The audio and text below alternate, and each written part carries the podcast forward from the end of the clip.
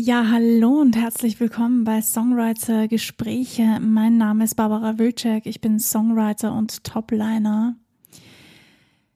In der heutigen Folge möchte ich gerne darüber reden, ja, und zwar ein bisschen mehr über den Song reden, den du hoffentlich schon geschrieben hast oder den du vielleicht schreiben möchtest und du möchtest da einfach noch ein bisschen mehr Tipps von mir holen ich dachte mir, ich werde wieder ein bisschen mehr praktisch. In den letzten Folgen habe ich doch sehr viel in Richtung Persönlichkeitsentwicklung gemacht, also eher so Mindset. Ja, da wird's mal wieder Zeit für eine praktische oder eher praktischere Folge, nämlich wie kann ich oder wie kannst du herausfinden, ob dein Song Hitpotenzial hat ja, Hitpotenzial, das ist jetzt eine gute Frage, was das genau bedeutet. Das kannst du für dich selbst entscheiden. Aber ich möchte dir hier eine ganz kleine ähm, Anleitung beziehungsweise kleine Tipps geben, auf was du denn achten kannst, um zu schauen, ob dein Song überhaupt Hitpotenzial hat. Ja, viel Spaß beim Zuhören.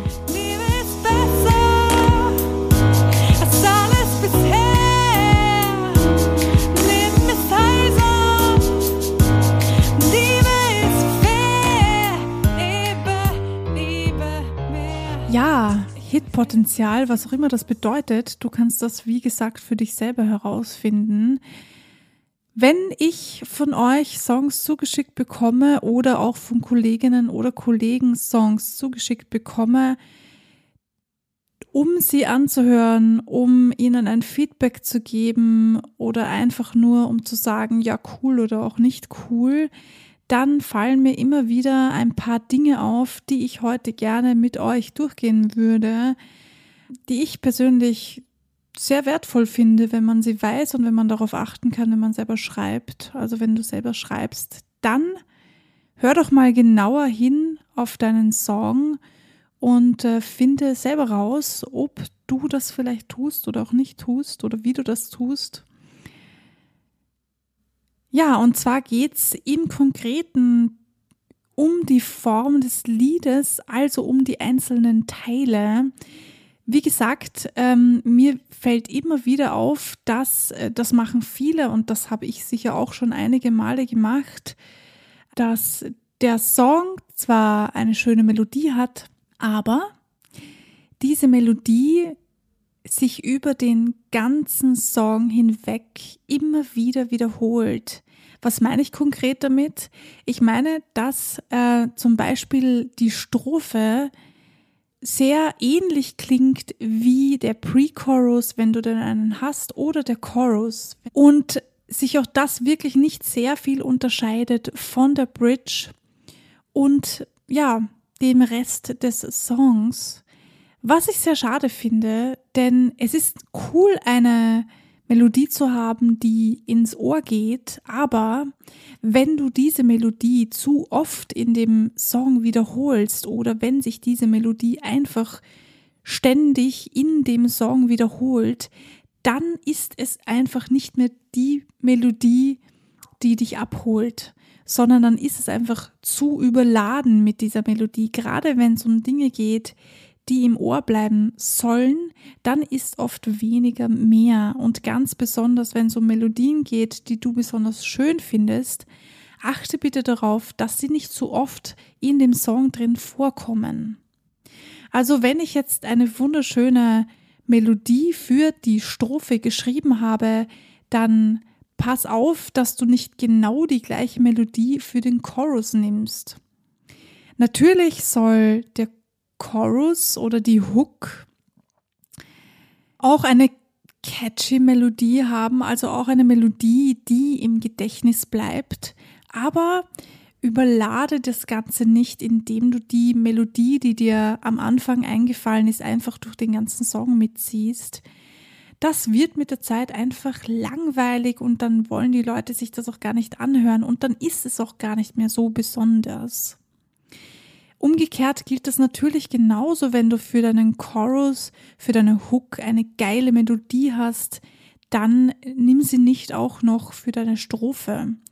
wenn du etwas Cooles machen willst, dann nimm einzelne Teile daraus und versuche sie dezent in andere Teile des Songs einzubauen. Also zum Beispiel, ich habe eine coole Melodie, eine wunderschöne ähm, Melodie für meine Strophe und ich möchte einen Teil davon in den Chorus mit einbauen.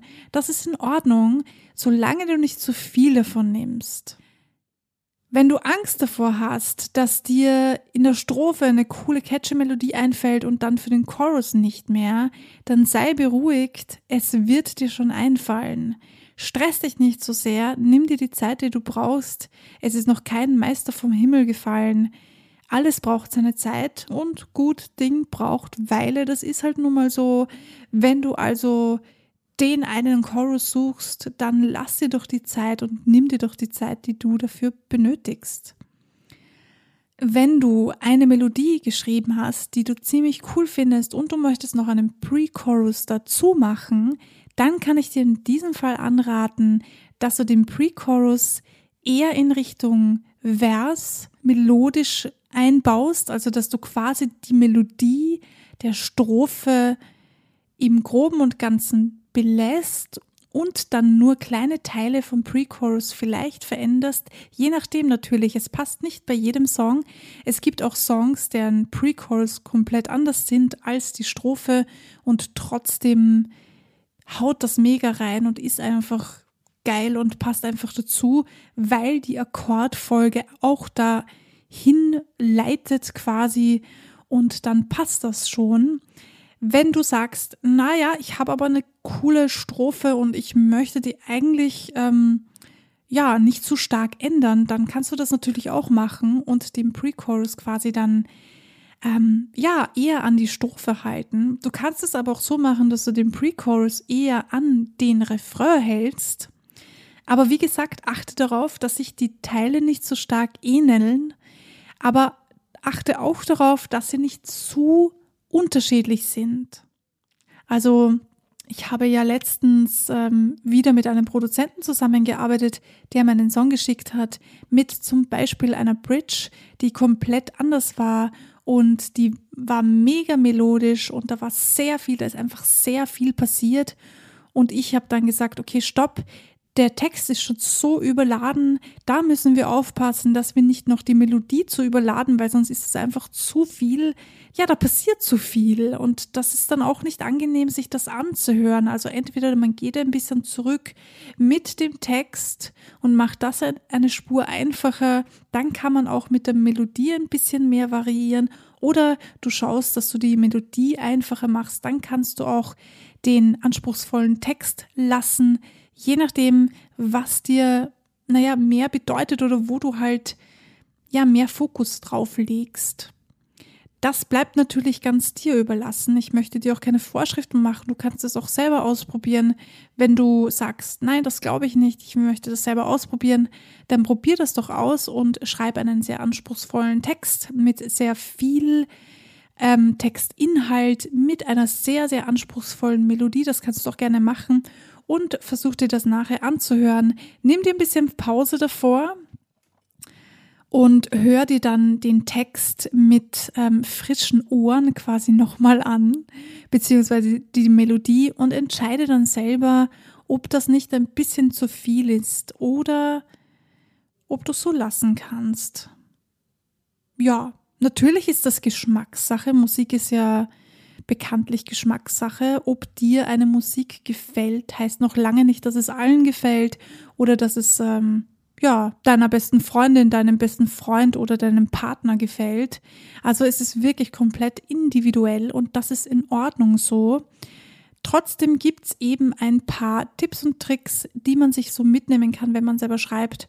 Und das sind ein paar davon. Wenn du also dich schon öfters gefragt hast, wie machen die Stars das so oder wie machen die Star-Songwriter denn das so, dass sie so coole Songs schreiben, dann nimm dir die Songs, die dir am besten gefallen und analysiere sie. Also geh durch, was passiert da in der Strophe, wie ist die Melodie und wie ist der Pre-Chorus zur Strophe von der Melodie her.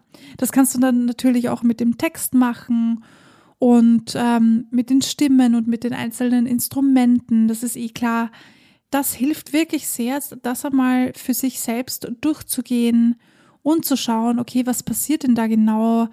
Was hat sich denn verändert von der Strophe zum Pre-Chorus oder vom Pre-Chorus zum Chorus? Und was passiert dann in der Bridge? Ist die komplett anders oder aber lehnt sich die Bridge melodisch dann noch einmal an den Vers an? Das ist ganz individuell, je nachdem auch, was du machen möchtest.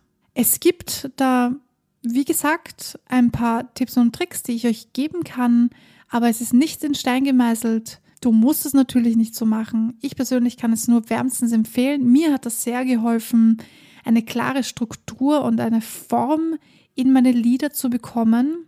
Ich habe es vielleicht nicht ganz so bewusst gemacht, wie ich es euch jetzt sage, denn ich war noch ein Kind und habe einfach die Songs, die ich gehört habe, versucht, so, naja, nicht zu kopieren, aber das eben auf meine Art und Weise auch so zu machen, wie die Songwriter das gemacht haben und bin dann mit viel Übung, ja, dazu gekommen, dass ich das eben jetzt auch so mache. Und ich mag das sehr gerne, weil das gibt einem einen gewissen Halt, eine gewisse Form eben.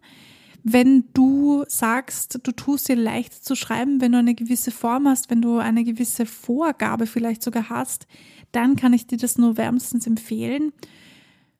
Und ja, natürlich auch, hör dir die Hits an, hör dir an, was passiert da, was tun sie da genau, was passiert mit dem Text, wie verändert sich der Text von der Strophe zum Chorus hin.